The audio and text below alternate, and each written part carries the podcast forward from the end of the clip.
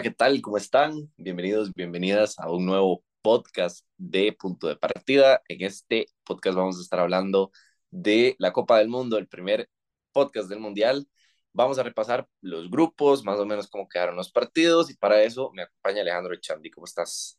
Hola Luis, muy feliz. Ya estamos aquí en modo mundial. Vamos a repasar los partidos. Lastimosamente a la selección no le fue para nada bien, un ridículo total pero bueno, por, por todo lo demás, yo creo que ha sido una Copa del Mundo interesante, entretenida. Exacto, sí, a la CLD no le fue nada bien, pero hay partidos para destacar. Ha estado bastante parejo el inicio de, de, la Copa del Mundo, con muchas sorpresas, pero lo vamos a repasar ahorita. Ahora sí, vámonos. Empecemos con el grupo A, que tiene el partido de inauguración, bastante interesante ver qué presentaba Qatar, qué presentaba Ecuador, y al final un poco lo que temíamos que podía presentar Qatar, yo creo que se nos, se nos cayó porque si teníamos alguna esperanza, Qatar jugó pésimo y Ecuador con muchísima solvencia, con personalidad, sacó un partido de la mano de Ener Valencia. Sí, y a, y a, ver, la presentación de Qatar deja mucho que desear porque además de eso lo hemos visto hacer un gran papel en la Copa Oro. Entonces de ahí había clasificado hasta, había clasificado de grupos, se había visto bastante bien como un equipo competitivo, compacto, con jugadores con velocidad por las bandas y su capitán, el número 10, que, que es el líder del equipo, ¿verdad? Pero Qatar dejó mucho que desear y, y solo tuvo un par de disparos, además de eso. Sí, no llegó mucho, como dice Alejandro, Hassan Alay 2 no pudo, no pudo desequilibrar y quizá yo creo que le pesó el, el, escenario, el Estadio Mundial por primera vez. Esperemos que en el segundo partido que viene de la jornada le venga un poquito mejor para que compitan en el grupo que se ponga un poco más atractivo. Otra selección de este mismo grupo que sacó la tarea con el mismo marcador fue la selección de Países Bajos, que tuvo un partido complicado, la verdad, no fue muy vistoso, fue más parejo, un poco cerrado media cancha, pero al final, después de los 85 minutos, termina marcando dos goles de la mano de Gakpo y de Klassen, y así se lleva el partido. Un partido donde para mí Senegal fue mejor, Senegal fue superior por parte del partido, eh, a Holanda no lo vi, no lo vi tan claro cometiendo errores puntuales. En el caso de jugadores como Van Dijk, me pareció que tenía la cabeza en otro lado, reclamaba mucho a sus, compañeros y acordémonos que, que, él es, que él es el capitán. Esta, selección sí depende defensivamente de Van Dijk, de, lo de cómo llega a esta Copa del Mundo. Y bueno, Holanda, no, no solo Van Dijk se vio mal, también Frankie de Jong por partes cometía errores que no se pueden cometer siendo el contención, el conductor de salida de balón de este equipo y a Senegal claramente le hizo falta Sadio Mané. O sea, a ver, tuvo ocasiones donde tenía que rematar y no tuvo ese delantero. Vemos que jugadores más defensivos tomaron un, rol más ofensivo, como es el caso de Negueye, el jugador que jugaba en el Paris Saint Germain y después en el Everton. Es, este jugador está pisando el área prácticamente, pero no tiene los recursos. Ahí yo creo que hizo falta Sadio Mané. Positivo lo de Holanda, pero no me deja las mejores sensaciones para mí le salió muy barato este 2-0 a favor. Sí, más que todo un tema defensivo. Eh, como dice Alejandro, Frenkie deja un poco que desear, pero es en la parte de defensa, porque ofensivamente parece el mejor del partido. Y el tema Van Dijk también, muy sólido saliendo con el balón. Ake también bastante sólido con el balón. Y los laterales en general, normal, pero a la hora de defender no les costó, porque vamos a ver, Senegal no hizo muchísimo, pero por ahí sí está como algo a cuidar. Creo que es un poco tema de despiste, tema de acoplarse al Mundial y ya después Países Bajos va a empezar a jugar mejor. Destacar nada más que a partir de que sale Cuyate lesionado, se cae Senegal, caen dos goles y bueno, tomar en cuenta. Repasemos el grupo A que tiene a Países Bajos como líder, empatado con Ecuador, ambos con dos de gol diferencia, sin recibir gol, Senegal y Qatar como últimos de grupo. Vamos al B, empecemos con el partido más candente de este grupo. Gales enfrentaba a Estados Unidos. Estados Unidos empieza muy bien, bastante superior, ahogante, digámoslo así, el primer tiempo que hace Estados Unidos. Gales no podía salir, no tenía ataque, no tenía el balón y en la segunda parte se cae totalmente Estados Unidos. Sí, a ver, aquí podemos prácticamente que analizar dos partidos, el primer tiempo y el segundo tiempo. Estados Unidos comenzó muy bien con una dinámica bastante buena, jugadores veloces, Pulisic metidísimo en el partido, pidiendo la bola, queriendo ser el protagonista, eh, además de eso, los mediocampistas con Tyler Adams y McKinney siendo un buen bloque, no dejando salir a Gales, que estaba prácticamente que echada atrás. Y bueno, consigue el gol. En realidad, apenas sale Gales. Gales tenía el bloque, en una jugada se adelanta un poco las líneas. Estados Unidos aprovecha muy bien este espacio y Pulisic le pone un pase a Wea que lo define bastante bien también, el, el hijo del goleador. Pero el segundo tiempo se cayó a Estados Unidos. Le, le entró un miedo, no quiso jugar, quiso que pasara el tiempo, quiso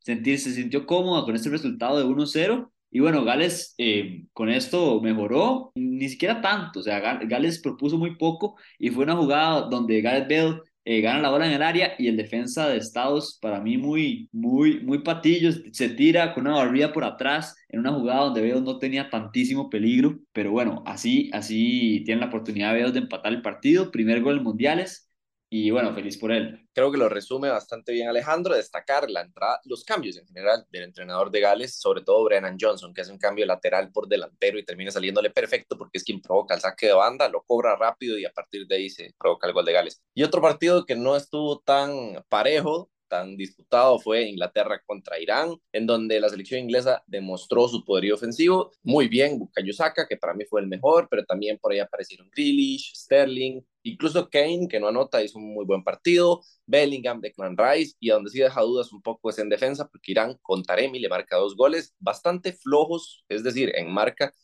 eh, para contrarrestar a lo que puede hacer Irán y un penal un poco tonto también. Sí, un partido donde Inglaterra se destapó ofensivamente y Sí, un partido donde Inglaterra se destapó ofensivamente y era este partido que en realidad llevábamos ratos esperando. En la Copa Mundial pasada, que Inglaterra le fue bastante bien, eh, tuvo una fase de grupos parecida, le metió muchos goles a, a Panamá y siguió con el resto de su grupo así, en, en la fase de grupos muy bien, pero en estas rondas de eliminación directa a Inglaterra, tanto en la Copa del Mundo pasada como en la Eurocopa, le ha costado destaparse en un partido así ofensivo, entonces claramente es bueno para los ingleses que empiecen con bastantes goles. Así es, repasemos el grupo B entonces, Inglaterra marcha líder con un más cuatro en gol diferencia, Gales y Estados Unidos empatados en segundo y tercero, y la selección de Irán de última con un menos cuatro y cero puntos. Pasemos al grupo C, que aquí hay cositas interesantes y empezamos con México-Polonia.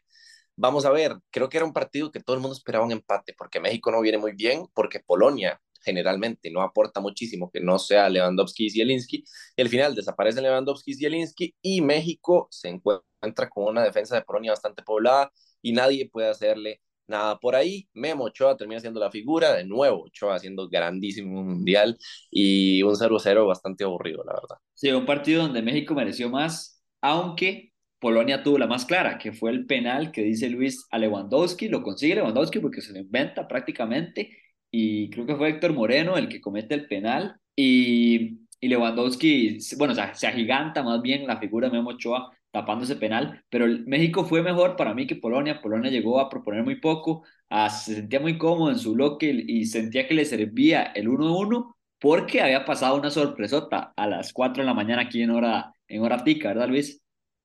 Efectivamente, que vamos a ver en el video de análisis de, de, del Mundial, de las elecciones, hablamos de Arabia Saudita como una selección que podía llegar a rascar al, algo que, que podía ser este, peligrosa en algunos aspectos, pero que era de las más flojas del Mundial también. Eh, y termina, bueno, dándose vuelta. Eh, Argentina hace un muy buen primer tiempo. Parecía que el partido iba a terminar en goleada, pero era muy superior en tema ofensivo. En tema táctico, Arabia Saudita estaba haciendo algo muy bueno, sobre todo en el tema fuera de juego, que en el primer tiempo terminaron siete eh, fuera de juego para Argentina, de esos tres goles, tres en offside, que no, que no valieron por, por el desempeño, digamos, en general de la selección de Arabia Saudita.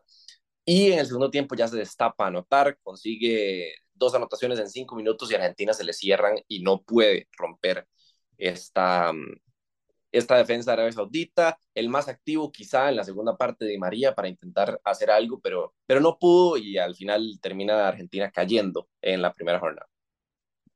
Sí, un, gran primer tiempo Argentina, pero en el segundo tiempo Arabia Saudita, que le salió barato el, el 1-0, le salió barato el 1-0 en el primer tiempo porque estaba jugando mejor Argentina. Arabia Saudita en el segundo tiempo decide jugar bastante bien ofensivamente y se clava dos goles muy buenos especialmente el segundo de Salem Al-Dawsari, al puro ángulo, un golazo. Y bueno, a Argentina, y bueno, Argentina le costó mucho ese bloque que le puso después de, de esos dos goles que, que anotaron.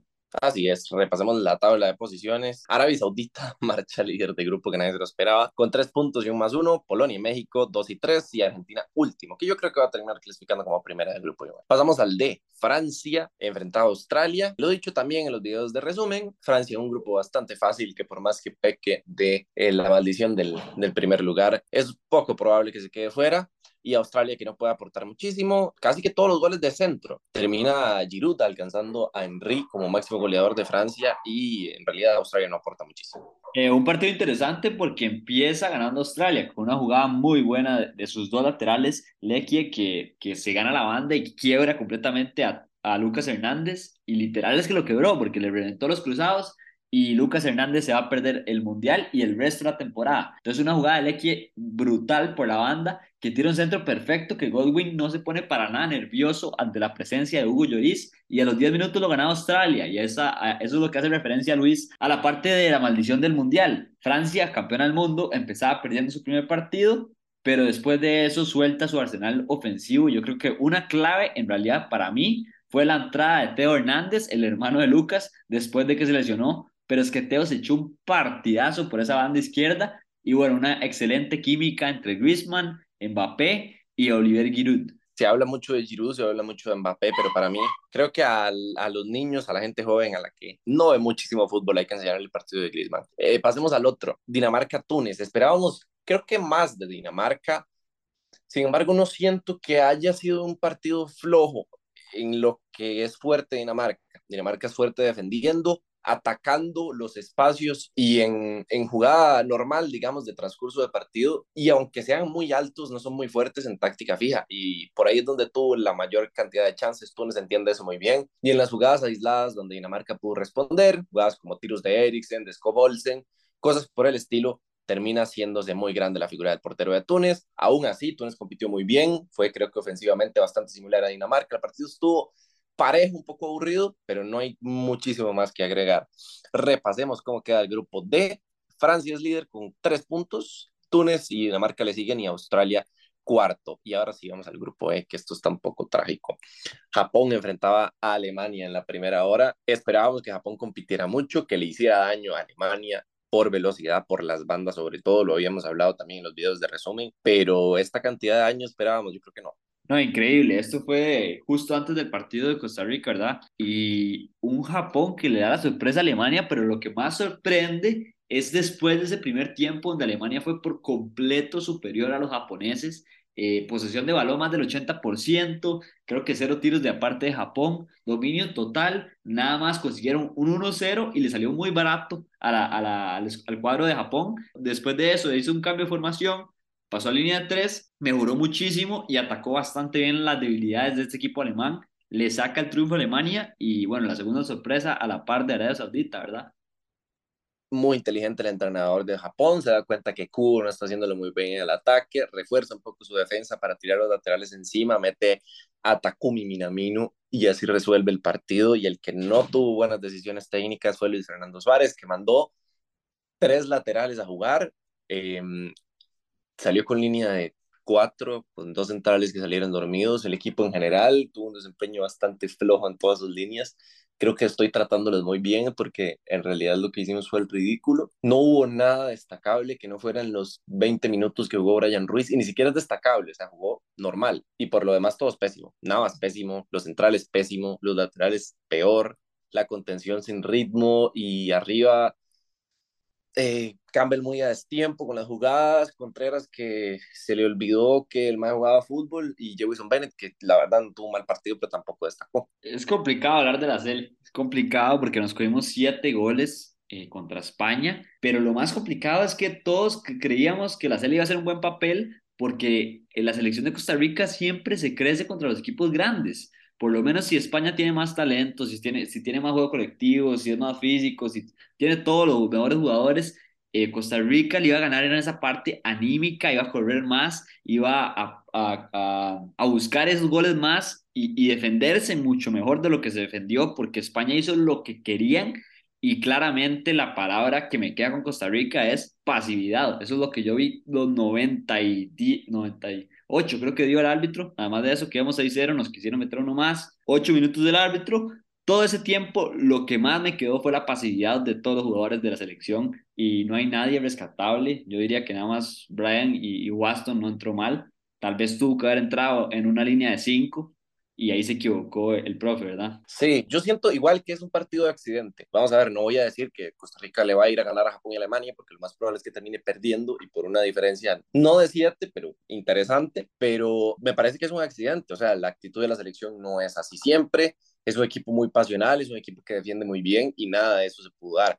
Me parece nada más para puntualizar ya pasar por el otro grupo. España hubiera jugado Unai Simón, Pedri, Busquets y Gaby y gana el partido 7 a 0, me parece también. El partido de, de Pedri, de Gaby, sobre todo esos dos, es brutal. Pedri controlando los tiempos del partido, haciendo lo que quería con el medio campo rival y dando pases clave no necesariamente de cara a gol, sino para quebrar la defensa o el medio campo de Costa Rica desde entonces. Y Gaby, que sí estuvo un poco más adelantado, asociándose con sus compañeros delanteros. Y si bien Morata y Ferran y Asensio son los que notan, me parece que el mérito se lo tienen que llevar ellos. Y el hacerle no vamos a hablar nada más porque este, no hay nada que podamos destacar que no se haya dicho ya. España es líder, obviamente, con una diferencia de más 7. Japón le sigue y Alemania y Costa Rica que están con cero. El grupo F Croacia y Marruecos protagonizaron un partido bastante interesante. Otro 0 a 0, otro partido cerrado, donde Croacia dominó el medio campo, intentó generar más, pero Marruecos a la contra era brutal. Lo que quería hacer Hakimi lo terminaba logrando. Obviamente no es posible ganar un partido solo con un jugador, pero Marruecos también tiene un buen equipo. Tiene a Sijic, tiene jugadores como Mazraoui, como Amrabat, que le apoyaron bastante bien a Hakimi, lo arroparon y con un buen bloque lograron contener a la subcampeona del mundo.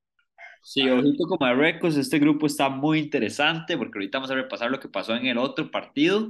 Y bueno, esos 0-0 que se hacen rotundos, ¿verdad? Los dos equipos se sienten cómodos, que, que ninguno se haga daño, prefieren esperar a ver qué pasa con los otros dos equipos. Y yo creo que estos 0-0 se van a ir quitando cada vez más porque para los fanáticos del fútbol no nos, no nos encanta, ¿verdad? Y menos estos 0-0 que están siendo recurrentes y están siendo recurrentes donde no pasa mucho, en realidad los dos equipos esperan y nada más esperan que pase el tiempo, no es un ida y vuelta. Efectivamente, y el que sí fue un ida y vuelta fue el partido de Bélgica y Canadá. Vamos a ver, si alguien no vio el partido, probablemente se espere una Canadá un poquito echada atrás, intentando salir en la contra y proponiendo de vez en cuando, y una Bélgica que no encontró más goles. Eh, pasó todo lo contrario. Eh, Canadá tuvo las ocasiones, Canadá fue el que llegó más, Canadá fue el que propuso, el que tuvo los tiempos del partido totalmente controlados, y Bélgica encontró un par de jugadas ahí de contragolpe con Batshuayi, con De Bruyne, con Hazard, y logró ponerse por delante. Canadá es presión penal, pero yo creo que hay que tomar mucho en cuenta esto que dice Alejandro, el grupo está muy abierto, Croacia y Marruecos le pueden competir a Bélgica y Canadá, cualquiera de ellas. Eh, ya jugó el partido más difícil, a mi parecer, contra la selección de, de Bélgica y si lo jugó también y fue superior, no hay por qué no pensar que Canadá podría ser una de las pocas selecciones de, de CONCACAF que termine clasificando. Sí, un partido brutal de Canadá que lastimosamente tuvo la más la mejor opción, que fue desde los 11 pasos de la mano de su mejor jugador, Alfonso Davis. Pero bueno, esa parte de las figuras es un poco debatible porque Alfonso Davis nunca había cobrado un penal en su carrera y Jonathan David había cobrado 12 penales, anotado 8. Entonces hay que ver a, ver quién se lo hubieran dado, pero yo se lo hubiera dado a Jonathan David de ese penal. Me parece que no era para Alfonso, pero bueno, positivo lo de Canadá, es un equipo que va a competir en este grupo y cuidado a la sorpresa. Me parece que es un asunto muy pasional. Lo vemos con Bale, quizá Bale obviamente se ha tirado más penales y ahora lo vemos con, con Canadá. Tanto tiempo, la figura tiene que hacerse presente y por ahí va la decisión. Pero bueno, Bélgica va líder con tres puntos, Croacia y Marruecos empataron, dos y tres, y Canadá último. Yo creo que es la tónica de casi todos los grupos menos el A y el de Costa Rica. Le. Luego vamos con Brasil, que agarró a Serbia eh, con un bloque bastante interesante. Serbia se plantó, intentó salir, a la, no a la contra, con transiciones ofensivas, un poquito con posesión, llegando de vez en cuando. La mayoría de situaciones de Serbia derivaban en táctica fija y ahí fue bastante superior Brasil.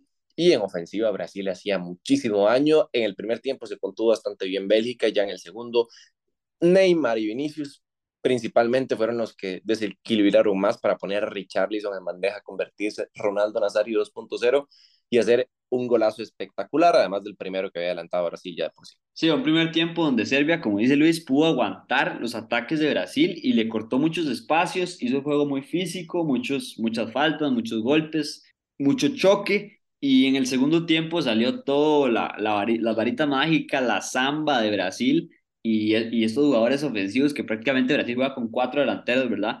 eh, se volvieron completamente locos, hicieron lo que quisieron. En el caso de Rafinha me gustó mucho el partido, además de eso Vini Jr., Neymar, como siempre, Richarlison.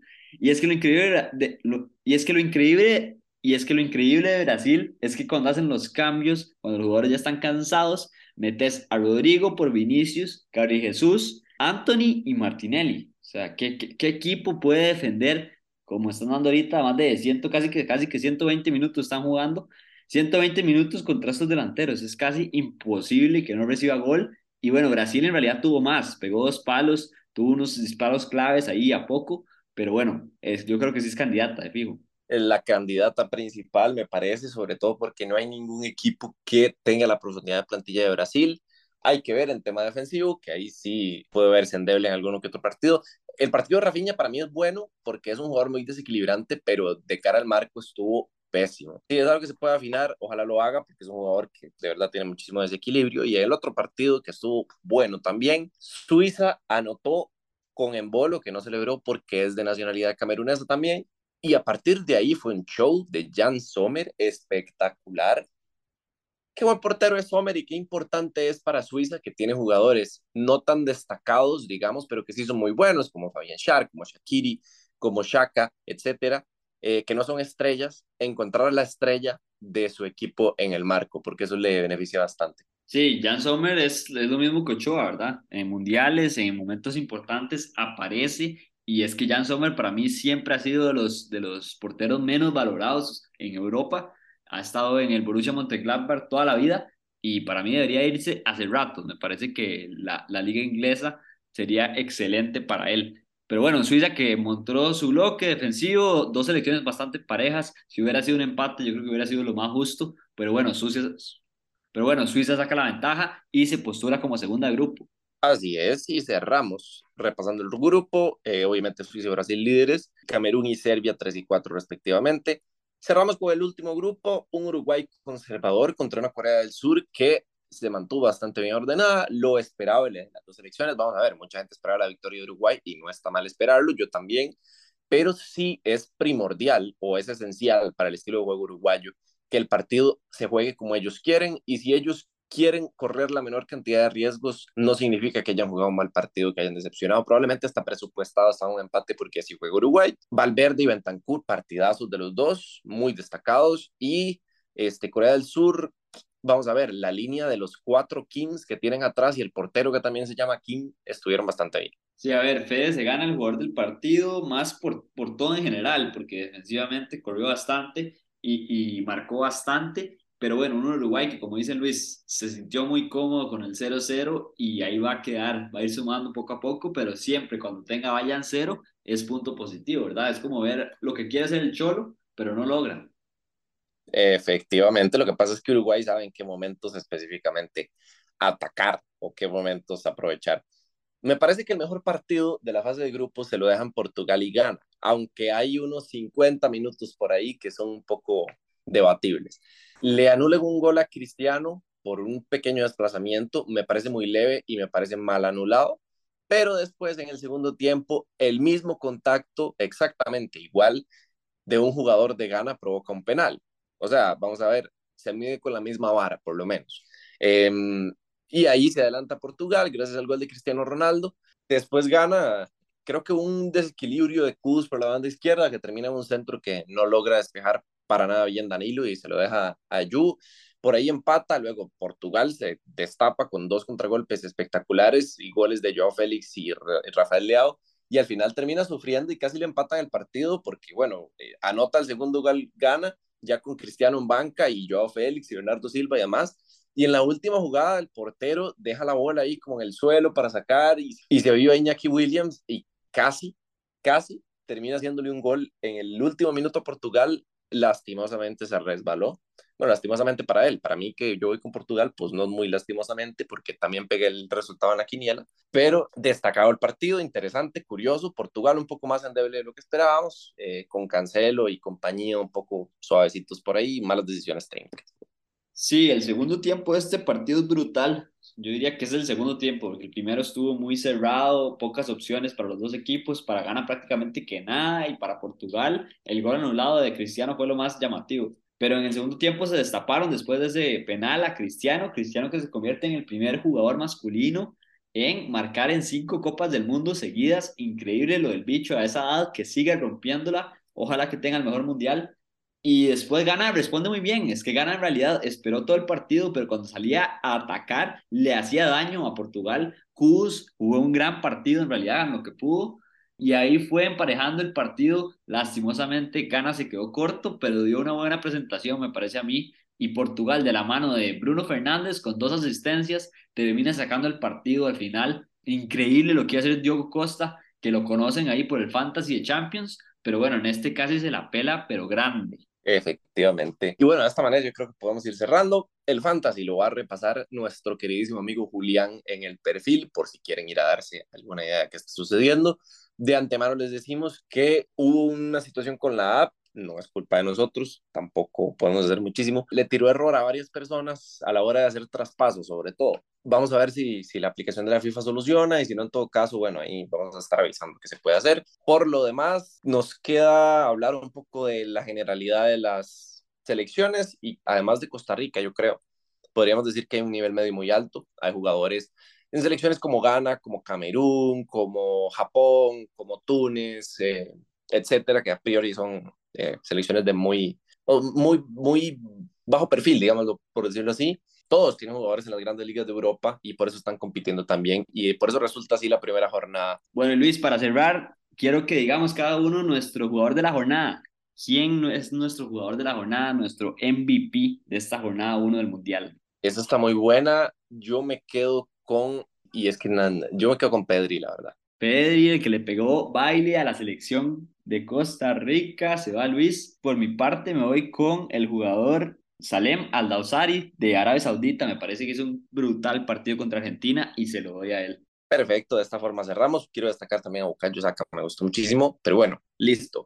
Se queda un podcast un poquito largo, son muchos grupos, estamos tratando de repasarlos lo más rápido que podamos, pero igual, este, creo que está un poco dinámico, cualquier cosa, cualquier consulta, igual vamos a estar haciendo un pequeño resumen en el perfil por si no se lo quieren perder. Entonces, este, por ahí está, busquen punto de partida y bajo CR ya a encontrar con todo tipo de contenido de la Copa del Mundo. Cerramos por hoy. Gracias Alejandro por acompañarme y nos vemos hasta la próxima. Adiós.